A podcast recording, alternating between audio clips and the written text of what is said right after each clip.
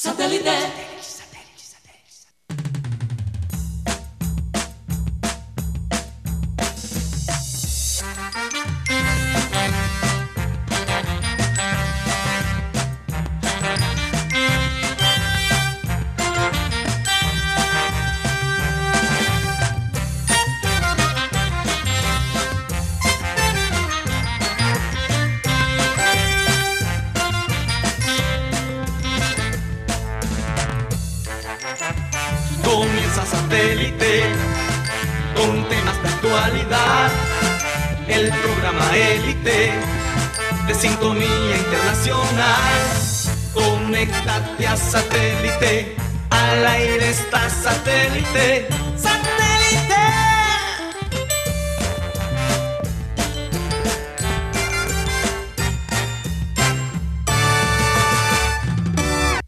Señoras y señores, bienvenidos a programa Satélite. Felices de estar con ustedes el día de hoy. Hoy es enero 13 del 2021, increíble pero cierto.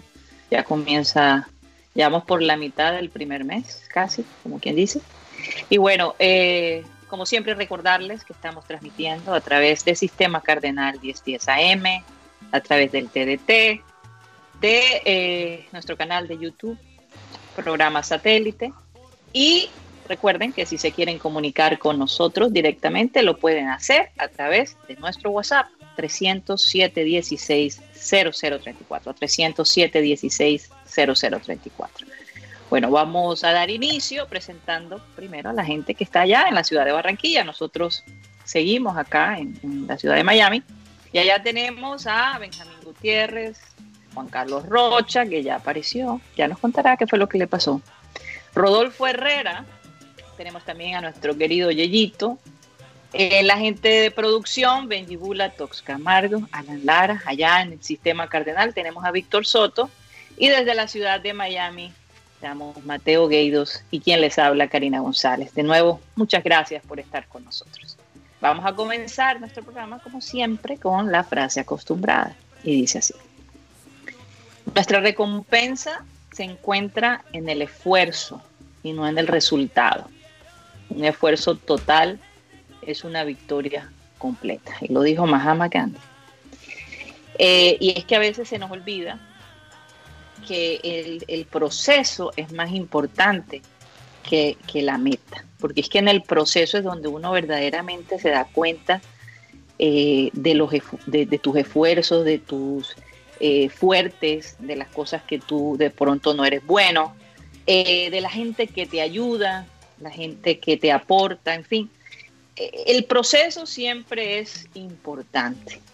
Si nos enfocamos en los resultados, pues podemos perder el enfoque de nuestras metas y eso es algo que, bueno, por estos días hemos tenido que, manejar, ¿no? O sea, hemos tenido que ser pacientes, eh, esperar y ver cómo, eh, cómo, se, cómo se diría, como espectadores de todo este proceso que hemos vivido en la pandemia.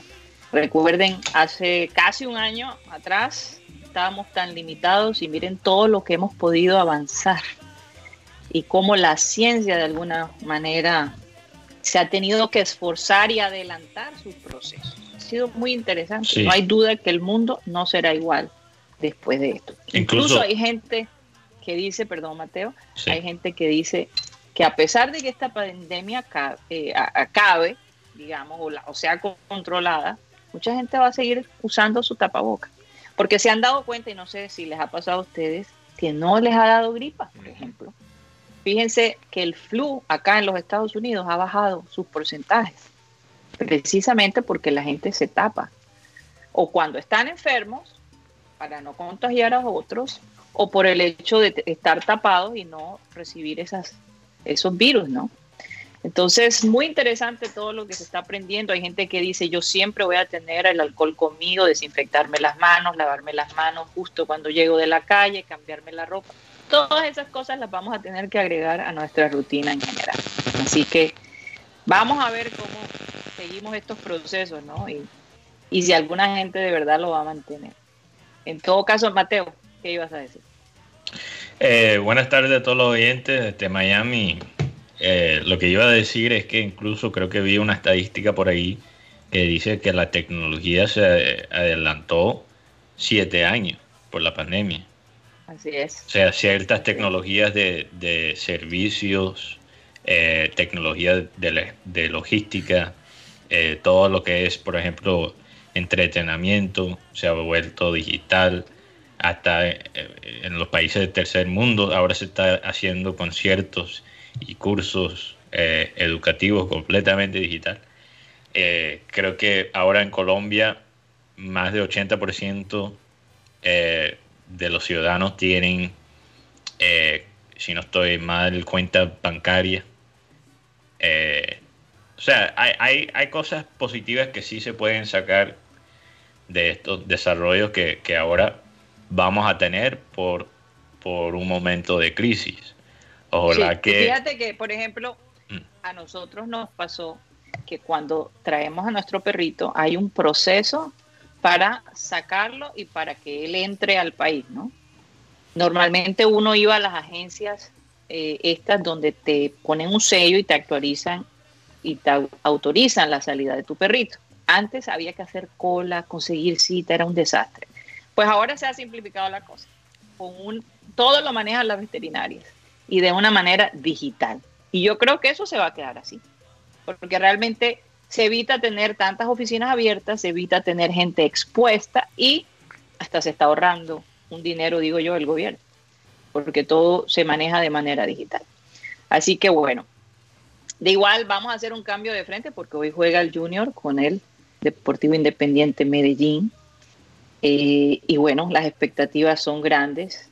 Me gustaría que Guti me diera las estadísticas de cómo le va al Junior en el, allá en, Medellín, en Atanasio Girardón, ¿no? Ese, es el estadio de... No es el Ratanasio. No, no, no, no. Atanasio. Atanasio Girardot. Atanasio Girardot. Bueno, en, las últimas dos... Dime las estadísticas de cómo le va al Junior. Que tengo entendido es un solo partido, ¿no? Sí, es un solo partido. Recordemos que por el tema de la pandemia, la Copa Colombia o Copa ahí se hizo a una sola a un solo enfrentamiento. Medellín eliminó al Pereira, ganándole 2 a 0, y Junior en tanda de penales eliminó, eliminó a Envigado. Junior, las últimas dos veces que fue campeón de la Copa, bueno, las únicas dos veces que fue campeón, en semi se enfrentó con Medellín, le ganó aquí en Barranquilla 2 a 1, y allá ganó Medellín 2 a 1. Recuerdo de ese partido un golazo de mitad de cancha de Harlan Barrera. Y en penales Junior ganó 8 a 7 que hasta cobró William Tecillo Gustavo Cuellar. Después Junior fue campeón ganándole a Santa Fe. Y en el 2017, en el famoso chateo, Junior fue campeón ganándole a Medellín, aquí en Barranquilla 2 a 0 y habiendo empatado 1 a 1 en Atanasio Girardot. Entonces Junior en Copa Águila o en Copa Colombia tiene como, esa, tiene como ese amuleto, que cuando juega con Medellín es campeón. Mm, interesante. Otra pregunta para Guti. ¿Cómo le, ha ido a Junior contra los equipos del Bolillo. Uf, pues el, más reciente. Se ha llevado su bolillera, mijo. El más reciente fue con Medellín, ganó Medellín 3 a 1. Estaba Giovanni hablando en ese equipo del Medellín. Pero anteriormente fue con Santa Fe. Recuerdo que Junior venía de haber superado el descenso en el 2008, después de haberle ganado al Huila 1 a 0, gol de Alfredo Padilla en en un partido histórico. Viene aquí y enfrentan a Santa Fe y recuerda la frase del Bolillo Gómez, viendo el estadio metropolitano totalmente lleno, aquí no gana, aquí no pierde Junior. Y Junior ganó tres goles por uno, dos goles de Teo, uno de Luis Llanes. ¿Quién dijo así? Bolillo. O sea, aquí no pierde Junior mío. Sí, aquí no pierde porque este estaba totalmente lleno y, ah. era una, energía diferente. Y por el equipo Santa Fe marcó Cristian Nazarit, un gol de chilena. Es lo que es el, el poder del fanático. Aquí bueno, hace rato, antes se sabía. Aquí se, en estos tiempos se ha olvidado un poquito. Ojalá que ya este tiempo, estas vacaciones forzadas de, ir al estadio, le ha mostrado a la gente. Eh, y quizás vamos a apreciar, cuando ya estemos de vuelta en, esa silla, vamos a apreciar esos momentos de, apoyo. Mira, eh, incluso en todos los deportes se ha demostrado ahora estudiando los partidos de, eh, de básquet, partidos de fútbol, partidos de fútbol americano, Béisbol. de todos los deportes. Se ha analizado que, que los fanáticos sí influyen en, en los resultados. Eh, estadísticamente hablando, en todos los, los deportes sí hay una ventaja al, eh, al equipo que está en casa. Y ahora sin fanáticos, durante la pandemia, en casi todos los deportes se ha mostrado que la vaina se ha nivelado. Sí. Entonces, cuando un estadio está lleno, donde- cuando se escucha ese sonido en todo el estadio y, y en toda la cuadra, eh, tiene, tiene un impacto. Yo creo que la gente quizás pensaba que era una vaina simplemente filosófica, que era una, una cosa completamente emocional, pero ahora hay pruebas, hay pruebas contundentes que los fanáticos sí ayudan a su equipo. Bueno, Mm, Yo recuerdo No, muy no, bien. Al ánimo de cualquiera. Yo recuerdo muy bien cuando Sí. el- partido Colombia-Chile, el 3 a 0, que Chile gana 3 a 0 aquí en Barranquilla en el primer tiempo.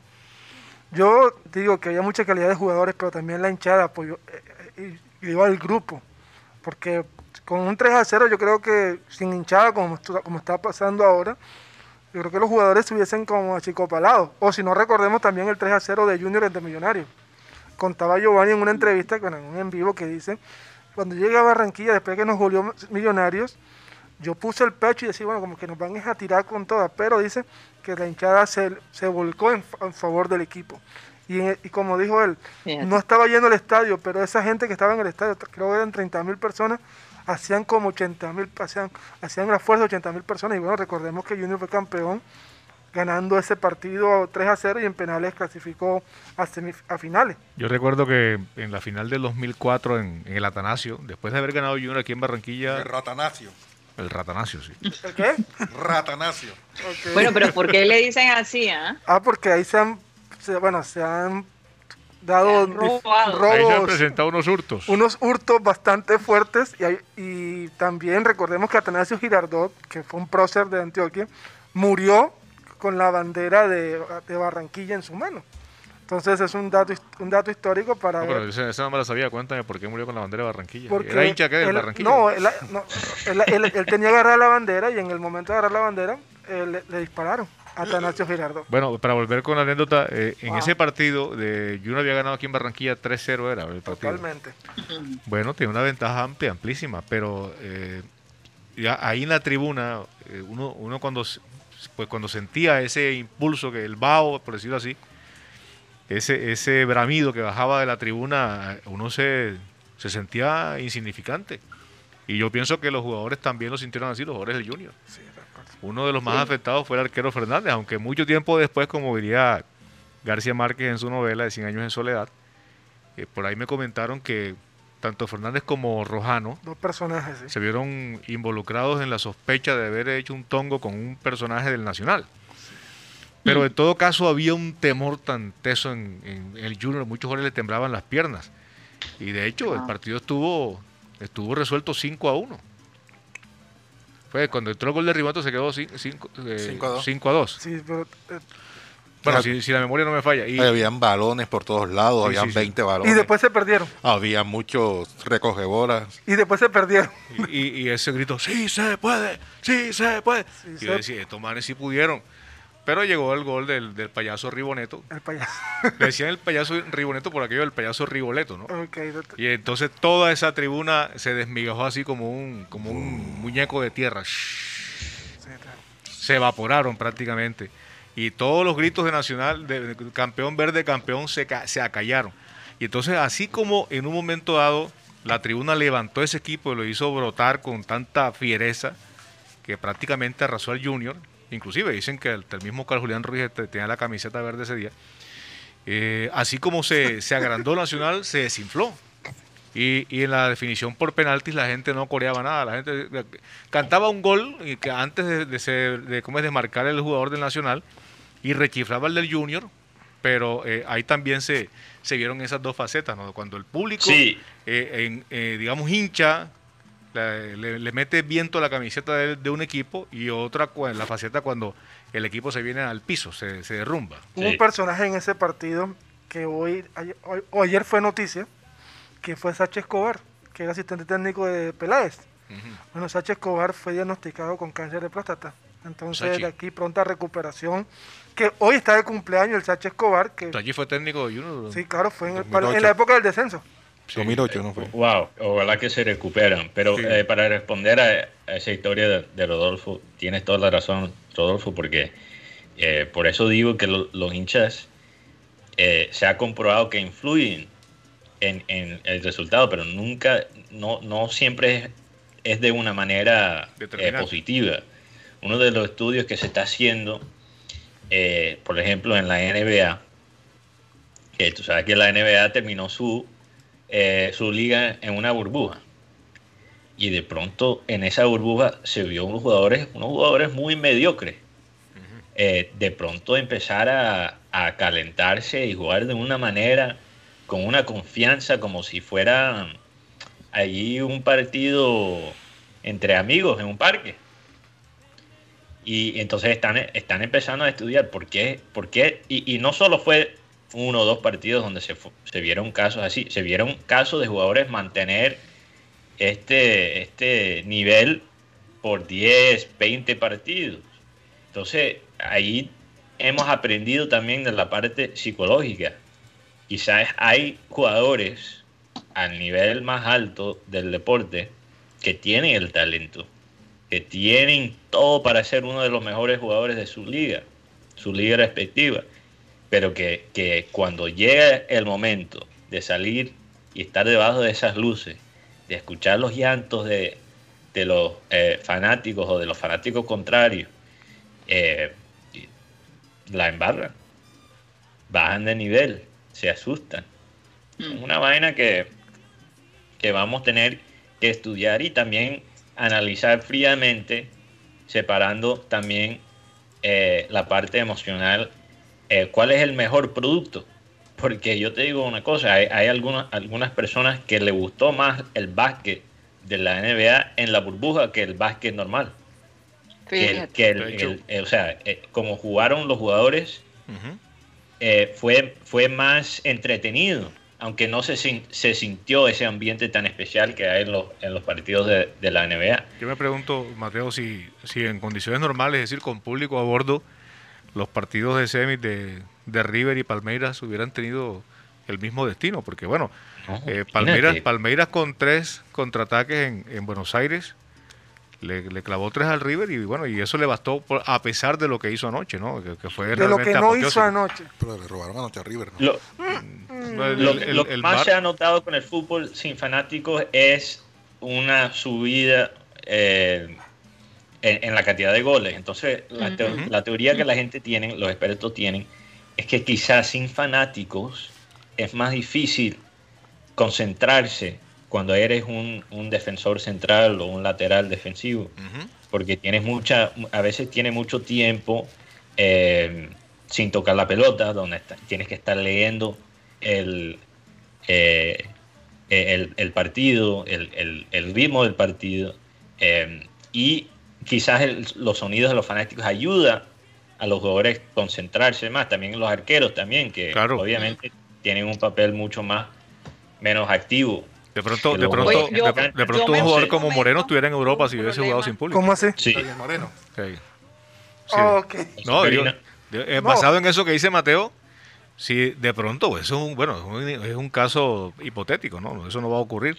Pero si Daniel Moreno hubiese jugado sin público cuando lo madreaban y lo, lo insultaban desde el occidental, pues no sé si estuviera en otro, en otro, en otro nivel, por lo menos, en otro Como- club del mundo. Como Ruiz. No, y, también, se puede hacer, se puede imaginar una versión del partido también en Brasil, eh, porque tú sabes cómo- qué tan exigentes son los brasileros con sus equipos y su fútbol. Incluso yo creo que hay muchos brasileros que salieron a decir, y esto lo leí en línea, que salieron a, a decir que, que Palmeiras ganó, pero ganaron como cobardes. Totalmente. O sea, brasileros que nunca apoyan un equipo argentino eh, se quitaron el sombrero a, a River y la manera que peleó River. Pero quién sabe si Palmeiras sale a, a- a- a defender tan asustado y, y jugar de una manera tan, tan eh, pragmática si, si hay fanáticos exigiéndole más en el estadio. Todo eso obviamente tiene un impacto. El tema de Oigan, River. volviendo a, un momentico, Guti, volviendo al, al partido de esta noche, no sé si porque salí por un momento eh, de, de, ¿cómo se dice? De internet. La llamada. Me salí. La me- sí, de la llamada. Eh, no sé si Rocha ya nos dio la alineación para el día de hoy, o si la Sí. tenemos. Pues con las muy buenas tardes a todos. Apenas, Rocha, apenas más. Oh, Rocha. Sí, saludos para todos. No, callado. Después del puente de, Eh, después del puente de vacaciones Reyes. que se echó Rocha entonces. Está en etapa de recuperación todavía. Sí, sí. Eh, Estos amigos, estos amigos, ¿ah? ¿qué tal? Que Oh. fueran enemigos. Mejor dicho. Hoy por lo menos en la nómina de viajeros aparecen dos jugadores nuevos de la nueva nómina. Eh, Chaus. Dos eh, o tres. Tres. ¿Cuál es el otro? Pajoy. Ah, es Pajoy, claro que Pajoy, Pajoy que puede ser hoy titular. Pajoy, Chaus y, y el jugador Juan David Rodríguez. El tema de Zambuesa, todos saben que el hombre está expulsado, eh, tiene que cumplir dos fechas, eh, por eso no fue tenido en cuenta en el día de hoy. Homer Martínez, eh, que también llegó, y el muchacho Manjarres, eh, ellos van a estar, eh, por decirlo así, eh, van a mantener la base que viene que ha tenido Amaranto Perea del, del año anterior. Entonces Sebastián Viera será el arquero titular, Fabián Biafara, marcando por derecha, Dani Rosero, Germán Mene, Gabriel Fuentes, Juan David Rodríguez, Didier Moreno, Larry Vázquez, serían los volantes de contención, Teófilo. Gutiérrez, Inestrosa y Miguel Ángel Borja. Eh, todos hablan de Pajoy, pero eh, parece que van a mantener a, a Inestrosa en la línea titular. Va a ser un 3. Va a ser un 3 en el medio, ¿verdad? Sí, es un, es partido único, eh, a pesar de que Junior tiene la ventaja con respecto a este Medellín, es que mantiene la base, que mantiene el mismo cuerpo técnico, o sea que no se ha perdido la... eh, no van a innovar, no van a hacer un nuevo, un, sistema, un, nuevo, un nuevo sistema de juego, como es el caso del Deportivo Independiente de Medellín. Eh, hoy por lo menos va a tener, dicen que en Medellín que va a estar James Sánchez Sí, de titular. Sánchez- James- habló maravillas de James Sánchez, el, el profesor Bolillo Gómez. Ajá. y Germán Gutiérrez, que va a estar por la banda izquierda, el, el juniorista en el, el Deportivo Independiente de Medellín. Eh, ¿Cuántos hay Junior hay en el Medellín? Cuatro. No, no está Germán. está y- Germán y Hay James. dos, ¿no? Hay dos. Sánchez, Germán Gutiérrez, James Sánchez Ya, y quién más. ya, porque Pico se fue para Santa Fe. Lo mismo oye, que. oye, vi la foto de Pico ayer con la camisa de Santa Fe y qué vaina tan extraña. Pero, pero, No, pero es que le luce. La, la alineación con eh, de, de- de nuestro querido Rocha, que aquí Milton Zambrano dice que hicieron falta tus hueseras ayer. Rocha, No, pero, con, pero con la de Mateo pienso que tuvimos. No, total, ya no hay. No. Traté de llenar No me ese la recuerden. Ni me la recuerden. Ahora, ahora para el Clean Clean Digital les contaré cómo, cómo la pasamos el fin de semana. Sí, sí. Sí, sí, sí. Aquí en el, en el correo Oye, corporativo. sí, porque vi fotos tuyas en, en Facebook y, y me pareció un lugar bastante lindo. Entonces, Sí, cuéntame pero- un poquito dónde, dónde son esas playas. ¿no? Regresando a la alineación que tiró ahí eh, Rocha, eh, muy interesante porque el año pasado básicamente casi, no sé, Guti, quizás estoy equivocado, pero yo no recuerdo muchos partidos con un mediocampo de tres. Muy poco. Y que se puede cambiar a, a este estilo de jugar. Y me parece muy, muy, muy importante. Es, es obviamente Juan, eh, Juan- Juan David Rodríguez. David Rodríguez. Que eh, yo me imagino con dos jugadores eh, eh, como Didier Moreno y, Larry Vázquez que, que tienden a ser más defensivos. Didier Moreno, un jugador que se, se esfuerza bastante. eh, que obviamente es bastante correlón, y, y Larry Vázquez, que eh, parece un centro Bastante que, defensivo. que- Mateo. De pronto, ¿Ah? Mateo, de Correlón. pronto. Dijiste bastante. Correlón, correlón. Correlón. Sí. Correlón, sí, es un correlón. Correlón. Y Larry Vázquez parece un defensivo, un de- defensor central que, que se le ocurrió jugar en medio campo. De pronto el, Entonces, tener esos, esos dos manes sólidos, eh, Mm. como los dos eh, seis del mediocampo, y tener a, a Juan David Rodríguez como el, el Mezzala, que es el- la, la posición eh, italiana, que básicamente es ese conector entre el mediocampo y el ataque, me parece muy bien porque yo creo que ahora Teo se va a sentir más libre, porque va a, va a tener tres manes atrás de él y va a tener una base mucho más sólido y vamos a tener un, medio, un mediocampista como Juan David Rodríguez que, que te puede poner también un buen pase. Entonces, ¿qué pasa con Teo? Teo no va a tener que regresar tanto a defender, no va a tener que correr tanto. Teo ahora se va a poder concentrar en lo que él es el mejor, poniendo ese, ese, ese, pase de, de, la muerte, eh, mm. teniendo asociación con Borja y en Estroza, cambiando de la derecha a la izquierda. O sea, ahora yo creo que vamos a ver un Teo un poquito más libre. Sí, bueno, yo sé que Juan Carlos iba a decir algo. No, eh, iba a decir que de pronto el, volante enlace de parte del mediocampo de contención con el mediocampo ofensivo va a ser Juan David Rodríguez, que va a ser ese de pronto ese 8 que, se dice, porque, porque, porque, uno ve la línea y dice, oye, no se va a defender. con esa línea de tres. es que dada la circunstancia. Oye, el partido de hoy es un partido único. Es que es partido único. Es partido único. Eh, y nada fácil. lo, que Pasa, lo que pasa es que, bueno, ahí entran a jugar las estrategias, ¿no? Y también depende de, cómo se presenta el partido. Porque es que mm. muchas veces los técnicos planifican, tienen una idea, tienen, una, tienen un planteamiento, una propuesta para un compromiso determinado y resulta que salen al campo y le pasa como le pasó a Junior aquí frente a la América en la semifinal. Lo salió a atacar con todo y, todos quedamos en ascuas porque en el primer tiempo fue prácticamente un solo equipo en el terreno, cosa que nadie se imaginaba. Entonces, pues con, tú con tres volantes, eh, pues eh, hay diferentes alternativas que se pueden presentar en el desarrollo del compromiso. Y también depende en qué noche y en qué circunstancia encuentra el arranque después de un receso, ¿cierto? Por la para del campeonato. En qué, en qué momento futbolístico encuentra el equipo eh, Amaranto Perea o se encuentra ese equipo y en qué momento está el Medellín. Es que en, el fútbol a veces uno hace unos croques y dice, bueno, eh, esto más esto es esto y resulta que hay valores que no, no se consideran como la actitud que muchas veces eh, tiende a, marcar una gran diferencia. Yo creo que yo creo que Perea tiene muchas lecciones aprendidas, ¿no? El técnico, obviamente. digamos que lo que lo que vivió y sobre todo en ese Via Cruz, y pues yo me pinto a Amaranto así en un barco con dificultades en que en que no hay comida en, las bodegas, en que se enfermaron los marineros y vas en un mar tormentoso y entonces te vuelves solidario. en la cocina. Tú le, tú le metes tú en películas así. Oye, yo me lo imagino también como que lo ponen allí cerca de la, ¿cómo se diría? La popa, ¿no? del barco. Eh, con, unos chuzos para tirarlo al mar. Funciona la cosa. y, eso, y eso integra, ¿cierto? Eso, eso, eso crea un vínculo de un técnico eh, que se ha hecho eh, ha llegado por no decir que amigo de los jugadores.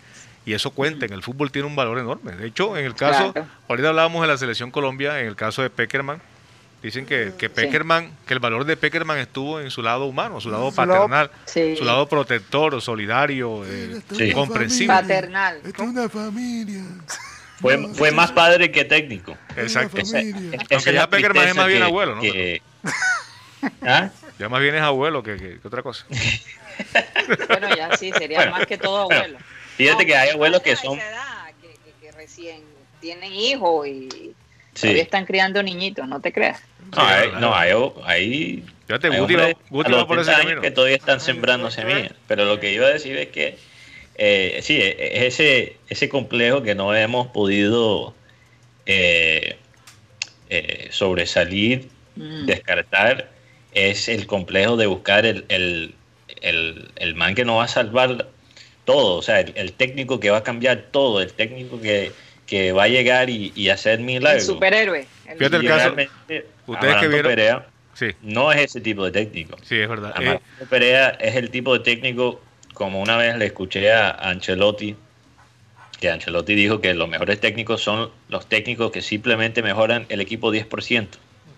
Y eso para mí es, es Amaranto Pérez, un técnico que puede llegar, o sea, no, él quizás nunca va a llegar a ser una figura eh, emblemático, no tiene esa persona. no tiene el perfil. Pero bueno, sabe? sabe, ¿no? Pero eso, eso sí, eso quizás le puede llegar con gloria, con trofeo. Pero quizás hay, hay técnicos que llegan y ya son íconos por su manera de ser. Él no es ese tipo de, técnico. Es cierto. Pero él sí va a bajar la cabeza. ¿Qué ibas a decir? ¿Qué iba a mejorar. y yo creo que va a mejorar el equipo 10%. Claro, eh, de todos modos es un técnico en formación, ¿no? De pronto tiene una faceta que nosotros no conozcamos, aparte de esa, de esa apariencia tímida, recatado, que, que se mide en lo que dice. Eh, pero fíjate lo que tú decías, Mateo, eh, tú que viste la serie de Maradona en Sinaloa, Los Dorados de Sinaloa, eh, Uy, hay, sí. hay un fenómeno, hay un fenómeno intuitivo, personal, de convicción, de casi que de espiritualidad entre el técnico y los jugadores.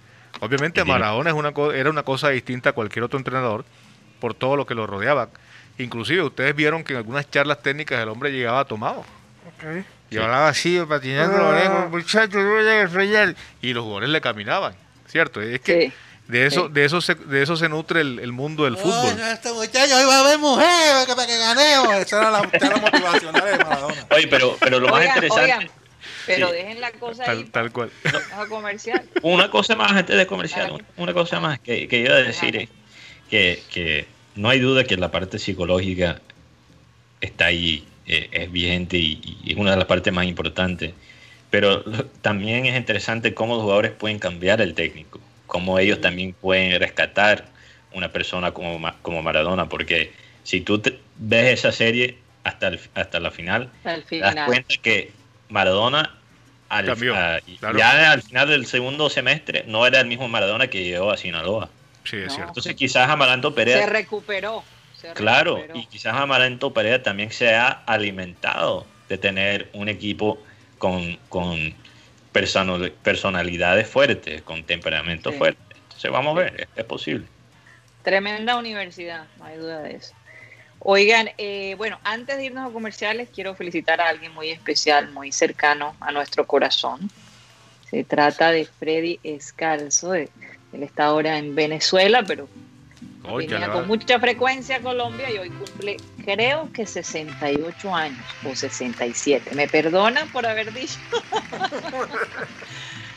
el- el- el- los años, Te pero encanta, se te ve muy encanta ese bien, la tema, verdad. dejar a la gente en evidencia con los excelente. cardenales. Vamos a dedicarle esta ranchera. Karina, casi no se te escucha el sonido, creo que Ah, estás cubriendo el micrófono con tu pelo. Tiene nada que ver. Vamos a ver No, ahora. ahora cuando- sí, ahora sí se te la escucha cosa. mejor. Dice, de pronto sí es mi pelo, caramba. Qué Sí, una vez alguien dijo que, que Freddy Descalzo es el único hombre que vive en Venezuela y que se está engordando. Bueno, Eh, pronto y con la ayuda de Dios lo tendremos en la ciudad Sí. de Barranquilla. Así es. Una persona muy Bueno, especial. sí. muy especial. Un abrazo muy fuerte para ti, querido tío, desde de- de toda tu familia, de, de todas partes del mundo. Te lo desean. Un abrazo fuerte. Ojalá nos podamos ver pronto.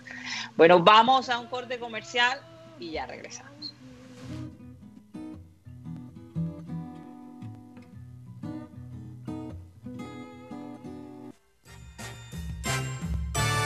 Sí, sí. Sí. Guti, presenta el programa, por favor. Buenas tardes, bienvenidos a Satélite, programa donde tendrás deportes, variedades y toda información de tecnología y actualidad. Carajo. ¿Les habló? Benjamín Gutiérrez, alias Gutipedio. Ya, se pone alias, échale. No, o sea, Oye, Guti, con seudónimo Gutipedio. y tú sabes que no se- cuando uno pone alias es Sí, ya es, él tiene el- en el AMPA es ya conocido. está. es- Alias el es- cacha. Alias el cacha. o- o Tiene que, como, tiene que decir como César Páez, más conocido como Gutipedio. Viendo que Marenco hoy se vino de Yankees. Qué Sí, sí, chévere. sí, sí. Bueno, ¿Alguna noticia? Guti, nada más era la presentación. El, el, ya, cree que es verdad. Sí, sí. Mira, el que se robe la plata de los niños tiene una maldición hasta la cuarta generación. Algunos dirán, sí, pero todavía no me llega y están disfrutando la plata, pero le llega. Hay gente que le llega en la más, en el momento más importante de su vida, le llega el recibo. Párale pelota a eso que te estoy diciendo, no se metan con... No, ningún, le, le aconsejo a la gente, si tú conoces una amiga que se le murió el papá y la vas a vacilar, Hombre, para mamarle gallo y para burlarte de ella, Totalmente ten de cuidado. acuerdo. Ten- te lo dije, Pregun- Lucho. ¿ah? Pregunte primero, ¿ah? Pre- Pregunte primero, primero. cuando vayan a levantarse una pelada que la quieran vacilar y tal, pregunte, ¿tu papá está vivo? No, murió. O aléjate de esa Y chica. si el papá de uno está muerto, no hay empate ahí. ¿Ah? Y si el de uno también está muerto, no hay un empate. No, porque si tú tienes a tu papá muerto y tal, y te vas a meter a mamarle gallo a una chica y que me la voy a gozar y la voy a tener aquí y tal. Ah, pero después- eso cuando- A ver, pero eso cuando va a mamar gallo, pero cuando va en serio. Ah, no, cuando va en Eh, serio, al contrario. claro, te. Va a, va reemplazar a ese papá. Pero hay de aquel que coja el dinero de los niños para hacerse, para disfrutar él, para conseguirse muchachas, darle plata para operaciones a los niños, eso no se hace.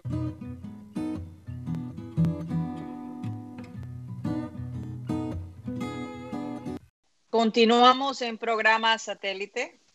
Recordarles que estamos transmitiendo a través de Sistema Cardenal 1010 AM. Y bueno, como siempre, después de comerciales, viene un comercial muy especial. Y es, y es el del churrasquito, que ayer tremendo comercial que hicimos, Juan Carlos, tu ausencia. Así Yo no vi. sé si a la gente hasta le quedó gustando más como nosotros lo hicimos, Claro. como tú lo hiciste, no sé. Rocha, mañana te mando sí. la factura.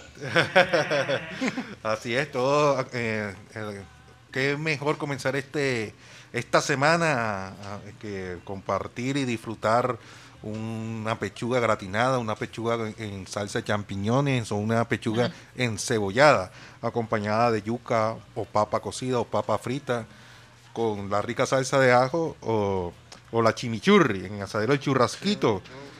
Eh, en la carrera 32 con calle 69C, en la sede principal de Oraya, en, en la plazoleta de comidas de- del Centro Comercial Villa Carolina, en la plazoleta de comidas del Centro Comercial Portal del Prado. 302 263 4810 302 263 4810 o 344 30 son los teléfonos- teléfonos para pedir a domicilio en la sede del churrasquito o también lo pueden hacer a través de la plataforma de Rapid.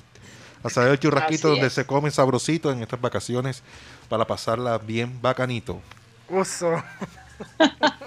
Aquí estaba viendo, aquí Bueno, estaba viendo Ah, la raíz sí. etimológica de la palabra chimichurri. Ajá. Ajá. Una salsa, adivina de dónde. Una salsa argentina usada para acompañar el asado. Según dicen, la inventó un tal James Curry o James Curry. James- como le decían Jimmy, quedó Jimmy Curry. Jimmy Curry. Jimmy Pero llegó a Ah, Colombia y aquí todo lo cambiamos para mejorar, entonces quedó Chimichurri. El propio Ah. Jimmy Curry. Para que lo vayan sabiendo. entonces ya- ¿Por qué lo habrán cambiado? De pronto el man estaba enfermo del estómago. Exacto. Pensé mismo. ¿Eso es una leyenda, Pensé- ¿eso es una leyenda local o, o así, así es? No, es una leyenda, quién sabe de dónde, pero. pero No sé, porque chimichurri siempre me ha, me ha parecido como una, una- eh, como una una palabra como indígena. sí, sí, sí. Como las localidades de, las localidades de Bogotá que están en cuarentena. Soba. Oye, Guatibonza, o sea, y yo te digo, Bogotá por ahora no puede ni siquiera pensar en que los estudiantes regresen a las aulas escolares. O sea, eh, Bogotá, Cali, Medellín están por fuera de la lista que, que lanzó el, el ministro de Salud. Hay una posibilidad, como ya lo habíamos dicho al principio, que algunas ciudades del Caribe, eh, los colegios retomen las clases en sus aulas, pero depende de muchas cosas. Entonces vamos a ver cómo nos cómo nos va estas próximas semanas. Esta mañana, Mateo, eh, sí. antes, antes de Mateo y para volver después con esto, esta mañana conversé con, con el doctor Humberto Mendoza, el secretario de Salud Distrital, y ¿Cómo me está? contó, ya está recuperado, está trabajando desde casa, pero me contó cosas interesantes que la vamos a escuchar después de que Mateo hable con, con la gente del chat. ah, bueno, perfecto. Bueno, vamos a pedirle a Mateo, como siempre, que salude a toda esa gente que está allí activa y que veo. No, no puedo ver muy bien porque no tengo mis gafas puestas. Últimamente voy a tener que tomar la, la sugerencia de Mateo de los lentes de contacto. Sí. difícil ver. Ah, ¿qué se puede hacer? Hay, hay gente que, que es demasiada terca para ponerse los lentes. Ah, sí, sí, sí. sí. Eh, bueno, un saludo Todo para... tiene sentido ahora. Claro, es un puyazo la, la genética es una vaina brava, dijo Sí. una vez nuestro Y para allá querido- vamos todos. Sí. allá vamos todos. Eso lo dijo una vez nuestro querido Tim Briseño. Un saludo para él. Eh, bueno, saludo a todos los oyentes que aquí están alimentando nuestros chats digitales. Si no estás en esta lista, ya saben que les pueden echar la queja a Alan Lara. Aquí eh, uno de los tres de producción, pero ahora hay que anunciar que, que Alan es oficialmente el director de memes de satélite. Ah, El memero. Sí, ahora va a empezar a dirigir aquí la, la memedera que tenemos. La memiadera. Sí, él, él va a ser el principal. Yo, yo creo que se oye Memeador. mejor mem- memeadera o memiadera. Mem- De igual manera se oye como De- raro. depende de donde tomes la cerveza, ¿no? Sí, Porque Alan siempre por- está por ahí memeando. Entonces, bueno, un saludo a los oyentes de hoy, un saludo a Enrique Martínez, Luis Rodríguez, eh, que aquí dice, eh, aquí pregunta, ¿alguien ya se vio el documental de Michael Jordan? Sí. The Last Dance, el último baile. Sí, yo me lo vi, yo me lo vi. La verdad, sí me gustaría que a mi Junior del Alma hiciera una presentación parecida a los Chicago Bulls en esos tiempos, porque tú sabes que los Bulls de Chicago salían con esa musiquita y las luces y era todo un espectáculo cuando entraba ese equipo y, y yo creo que hablando de la parte psicológica de los deportes eso intimidaba eh, a, a los eh, equipos que llegaban a Chicago. Es posible, Oye, quizá Oye, algo- Mateo, pero no se te olvide la lista. Yo sé, pero lo que quería preguntar es cuál canción pondrían ustedes para la presentación. ¿El cumbión del Junior? ¡Sare Junior! No, pero hay que poner algo que intimida un poquito, que Vivo. Como unos tambores de esos de, de ¿Cómo es que cuando los indios invocaban a. Hay, Claro. hay- hay una hay un himno, hay un himno del Junior que decía salta a la cancha el equipo de mis amores. Van a guerrear rojo y blanco son sus colores. Entraba un estribillo que decía eh, en las tardes en que juega mi corazón palpita. Yo no sé quién era el autor de ese himno, pero eso quedó en el olvido, ¿no? No, no, Sí. En el olvido. Bueno, pero Yo ni me suena- acordaba. no por nada, pero. Eso es los años suena 70 como por allá. aburrido. Suena Sí. aburrido. Sí, pero, pero bien instrumentado, pero bien instrumentado se con necesita una... más ritmo, se necesita más No, y además esta banda canción sonora. que usaba los Bulls de Chicago era una canción popular, no era Ah, bueno. eh, una canción de, de- del equipo, de, de la hinchada. O sea, se puede usar también una canción, algo emblemático de, de la ciudad, no sé. Es que, eh, podemos Karina, tú sabes, ese tú sabes que tema canta una cosa a capela distinto que tú la instrumentes bien con una, con una buena banda sonora, ¿no? Claro. ¿Cierto? Le pongas Oye, y por ejemplo, lo un que hace el equipo de rugby de Nueva Zelanda, que Ah, es el mejor, sí. que ellos hacen ese baile indígena y eh, ellos son los, all- los All Blacks, los todos negros. Eh, esa Y lo vaina, hacen en cualquier parte, un aeropuerto, cuando se saludan los unos con los otros. Es espectacular. la Bueno. Sí, yo los vi un día, hicieron Sí. ese show. Fueron a recibir a un, a un compañero y lo recibieron con ese canto y la gente se apartó y pues fue un verdadero show. Hay jugadores ingleses que se han retirado y después admiten, no, cuando yo, cuando nosotros veíamos ese baile y ese canto nos asustaba. Bueno, bueno, aquí para terminar la Ajá. lista, un saludo rápidamente a Jorge Álvarez, Bebe Films, Francisco Carmona, Yoli- Yolanda Menguado, Henry Torregrosa, que aquí dice buenas tardes muchachos de mentes abiertas, así nos dice nosotros. ¡Uy! Me pregunto, ¿qué información le entregan las agencias de inteligencia de Estados Unidos al Congreso respecto a los ovnis? Cuenta regresiva como informó C- CNN ayer. Es un tema muy interesante, lo podemos tocar en la parte digital, eh, donde nos puede escuchar por nuestro canal de YouTube. Eh, ya tengo la información sobre tu comentario, Henry. También un saludo a Andrés Estrada, Frank Rivera, Jesús Puerta, Ana Camargo, eh, que finalmente pudo entrar en YouTube. Eh, le recuerdo a todos los oyentes que por ahora solo estamos transmitiendo por YouTube, por el canal de YouTube, programa satélite. Y también nos pueden escuchar por TuneIn, la aplicación de radio digital. Y ahí estamos como Radio Caribe Sano. Y un saludo también para Milton Zambrano, que ya lo nombré en la primera media hora. Guillermo Felfle y Pedro Pico. Ajá. Acá Bueno, hay- lo dijiste acá bien. hay una- un oyente que se ese llama- apellido no es fácil. Oyente que se llama Iri González, que le manda un mensaje al Guti. Qué linda voz Uy. tiene. Saludos de Panamá en sintonía. Mm, Oye, Ahora, pero siempre le echan la- los piropos a Guti, ¿ah? qué cosa. Y eso que él es calladito. Eh, um, yo- Oye. un saludo muy especial para una persona que está rompiéndola en, to- en el fútbol mundial. Anda. Feliz cumpleaños número 24 para el señor Luis Díaz. Uy, Luis Lucho Díaz. Sí, señor, don Lucho Díaz, que tiene 70 millones de razones para seguir adelante. Imagínate ese Así es. No te dejes Eh, correr por lo que te dice Rollo. Pero eso de Guti y Karina como dice la frase, cadedito más bonito, ¿verdad? Habla- El que come callado come dos veces. hablando, Y que acuérdense que, que Guti puede apelar a ese lado tierno. Sí, Entonces, la mujer le gusta el lado tierno de los hombres. fíjate, Guti. este- Totalmente. o sea, Todas tiene, las herramientas que Lo tiene. sé, lo sé, lo tiene sé. un corazón saludable, Guti. Demasiado.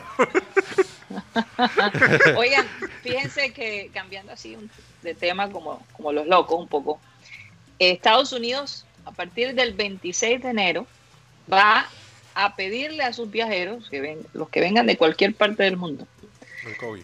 las pruebas PCR a partir del 26. Curiosamente, me llama la atención que después que Biden se posesiona este 20 de enero, el 26 rige esta, esta, esta ley que para mí están atrasadas. Para mí están atrasadas. Hubiera podido evitar. Pues que la verdad, ayer, por, por ejemplo, fue uno de los días donde más gente se contagió.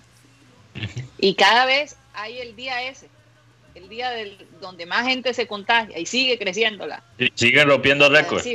No, y es Siguen que- rompiendo récords cada No. tanto. Fíjate, Karina, que Entonces- eh, que el, el tema aquí en Colombia también eh, se impuso, pero por una decisión judicial, por, una, por un fallo de tutela. Sí, así es. Pero así aún es. así le A nosotros, por ejemplo.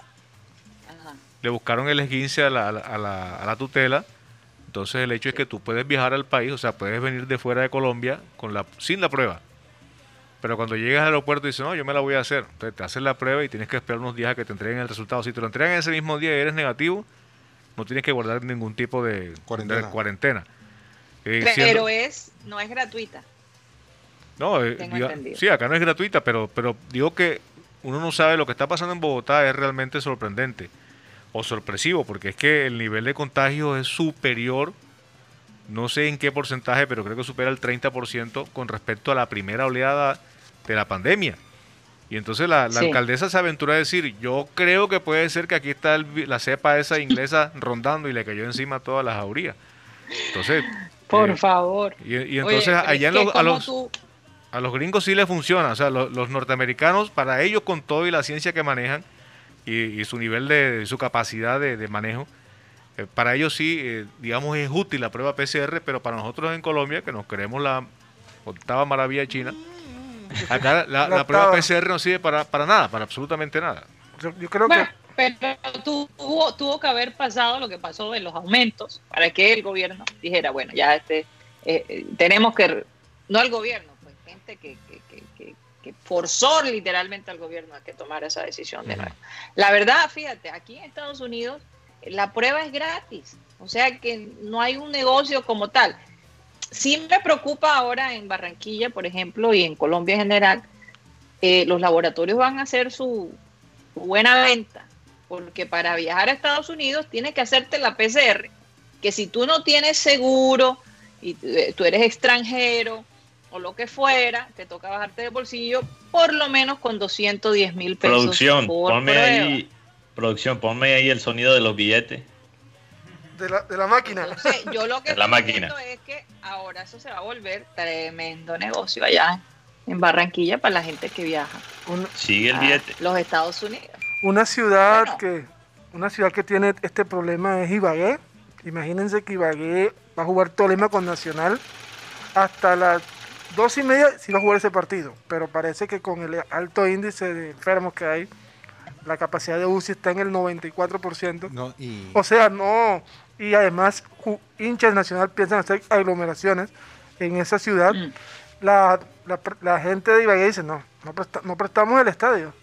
Y en Ibagué se robaron el escudo del Tolima, ¿sabían? También, así que Ay, Ibagué, ay, ay. Ibagué ha sido noticia en estos últimos días. y además ese partido supuestamente se iba a jugar en Armenia y la alcaldía de Armenia ha manifestado que no presta el estadio tampoco. Y la de Mayor aún ha manifestado, porque ese partido es mañana. Mañana sí, eso fue parte de la Copa, la Copa, Col- la Copa Colombia. Y como dato histórico, ellos están buscando romper una racha. Nacional no le ha ganado a, a Tolima durante los últimos cuatro años, solamente le ganó una sola vez.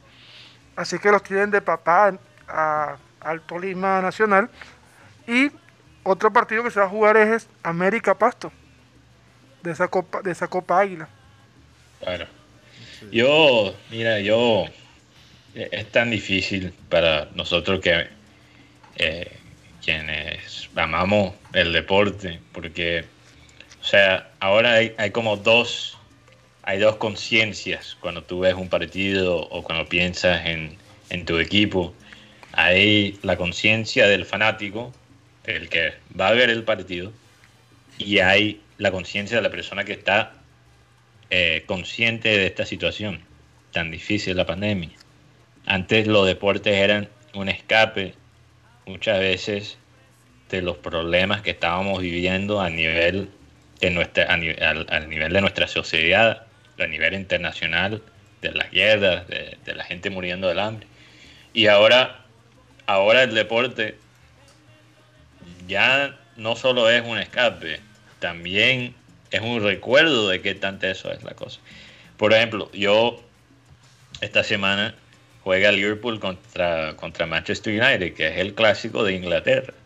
Sí. Y yo, o sea, normalmente estaría completamente enfocado en ese partido, leyendo todo lo que lo que se puede leer sobre lo- los equipos, sobre los jugadores. Yo como fanático de Liverpool estaría ansioso eh, por el resultado, especialmente en este año que ese, ese partido, ese partido puede decidir, puede decidir eh, quién va a ganar el título este año en la Premier League.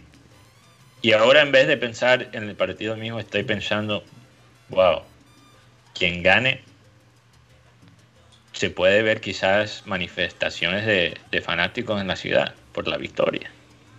Y eso O sea, es preocupante. Y eso es preocupante porque la situación en, en Inglaterra está tan grave como en los Estados Unidos. Oye, y- Preocupante pensar en que, ok, si gana un equipo, quizás hay un pico en, en contagio. No sé, Sí. bueno, es un, un momento que tenemos que, que superar, pero, pero deja un sabor ahí amargo, definitivamente. ¿Qué ibas a decir, Juan Carlos? No, que ahora que están hablando de fútbol internacional, Messi ni siquiera va a ir a estar en el banco de suplentes. Leonel Messi, el, el jugador argentino del Barcelona que van a jugar frente al... Ah, sí, ese, ese. de la semifinal. Ok, Ese no personaje. gracias, mismo Messi, Roca. sí, el ese, ese, No ese había mismo. escuchado de, de ese No, Messi yo- yo argentino. tampoco. Pensé que estabas hablando del sueco. Tenía una idea ahí, pero no, no, no. no. Y bueno, por, por- también Oye, de ajá. fútbol un poquito, llegó otro Dembélé a la Liga Española. Vamos, ¿cómo va a ser eso, tío? Llegó Musa Dembélé, jugador del Lyon, que pasó Dembélé. como, como préstamo no a. Atlético Madrid. ¿Ah? No es corrupto. No tiene que ver con Musa Musa y nada. Ay, Dios mío. Eh, y al equipo Lyon llegó Islam Slimani, jugador argelino, los que no lo- es- hizo parte del equipo Mónaco, ahora este hace parte del Lyon. Y entonces Dembélé llega- Slimani. Slimani, sí, Slimani. Sí, De- el, el mismo Slimani que, que complicó a Argentina en el 2014, en el Mundial, ¿no? Ar- Argentina. Con, No fue Argentina, No, el- sí, el- que, el- que Messi Alemania, metió- Alemania. Ah, verdad, fue Ani- Alemania. Sí, recuerdas Argelia, Argelia, Sí, Alemania, perdón, sí. fue Alemania, tienes razón, fue Sí. Alemania. Y lo- Argelia fue el equipo que más complicó a Alemania Sí, en ese mismo mundial donde obviamente mataron a, a Brasil. en ese mundial recuerdo que hubo dos equipos que para muchos no iban a llegar en una parte, que fueron Argelia y Ghana. Y fueron los que más complicaron al equipo alemán, que a la postre fue el campeón del mundo. Fíjate. Oye. Hay una, una notica interesante. Eh, han pasado 34 años desde que debutó como futbolista profesional y a pesar de que el próximo 26 de febrero va a cumplir 54 años, el japonés Kazuyoshi Miura extendió su carrera firmando un nuevo contrato por un año más con el Yokohama FC. ¿Qué les parece? 54, 54 años y todavía juega. Es abuelo. Todavía Sí, no algunos, mal, eh. Abuelo, me Ya- imagino. Ya Algunos- será hasta bisabuelo. algunos tienen 33 y no quieren seguir hablando en los micrófonos. Sí, con- y, en, no, y- Oye, Eh, ¿para qué quién puya, sería esa qué puya. puya? y en el tema de, de Miura, Pero, pero, pero él, de- él, él fue el que se inspiró eh, para hacer la, la serie de Supercampeones. sí, él, él- él- él- Benji el papel de Oliverato. Óyeme, en ese Ah, super... Oliver Anton. Oli- Benji es un arquero argen- un arquero ing- in- inglés que estuvo en China, que estuvo en Japón, perdón, y este hizo parte Yo hablaba uno con la embarra, digo, que trabaja en producción. Y- ustedes concentren. No pula, no Benji pula. Estoy como 54 ruedas. Oye, fíjate, fíjate que los supercampeones yo recuerdo Eh, cuando veía a los supercampeones, esa era la cancha más larga del mundo. No. el balón empezaba a rodar así, No, rueda y y- rueda, y- y, y esa sacaba. Y no terminaba. Y esa, y esa loma era más alta que la loma de la manga. Un No, y, poquito más. y- y cada, cada gol era, era algo espectacular. Sí. Eh, pero, pero lo más chistoso es que. ¡Ay, Barán es mi eh, amigo! obviamente, superca- supercampeón eh, tuvo impacto en, en todo el mundo, incluyendo también Sí, España. no solo en Japón, obviamente. Sí, en- en- especialmente en el, eh, en el mundo latino y, y también hasta en Europa. Por ejemplo, Andrés Iniesta dice que la, la razón que él empieza a jugar fútbol es por ver ese muñequito de, de niño. Oliverato. Y es, y es la razón, y es la razón, según él, no sé si es por la, la tanda gigantesca de vinos que le regalaron a, a su negocio, pero según Iniesta, él dice que él escoge a, a- a la liga japonesa pa- para básicamente retirarse por Esa ese, ese programa. Entonces te puedes creer, un niño creció viendo el muñequito que fue inspirado por este jugador japonés, creció a ser un ganador del mundial y todavía está jugando en la misma liga que, que el Sí. jugador que, que, que a Toda la gente que este señor ha pasar, pero realmente es un gran testimonio. Bueno, se nos acabó el Nada. tiempo en Sistema Cardenal. ¿Alguien iba a decir algo? ¿Qué pasó? Ahorita la, la Cara- foto de, ah, de- no, adelante participó en los supercampeones también, fíjate. ¿Cómo que se llamaba él? No, Bruce. eh, Bruce, eh, eh, eh, en, la- en- en el, en el Clean Clean Digital vamos a comentar lo que, lo que conversamos sobre el tema de, de la pandemia, que son cosas bien Uy, interesantes. Sí, sí, sí, sí, definitivamente. Así Entonces, tú tienes un audio, ¿verdad, Rodolfo? No, ¿Tienes un tengo el audio mío, pero si quiere yo... Menos Eh, mal, aquí menos mal que Iniesta, menos mal que Iniesta no vio Dragon Ball Z. Oye, bueno, déjenme despedir el programa.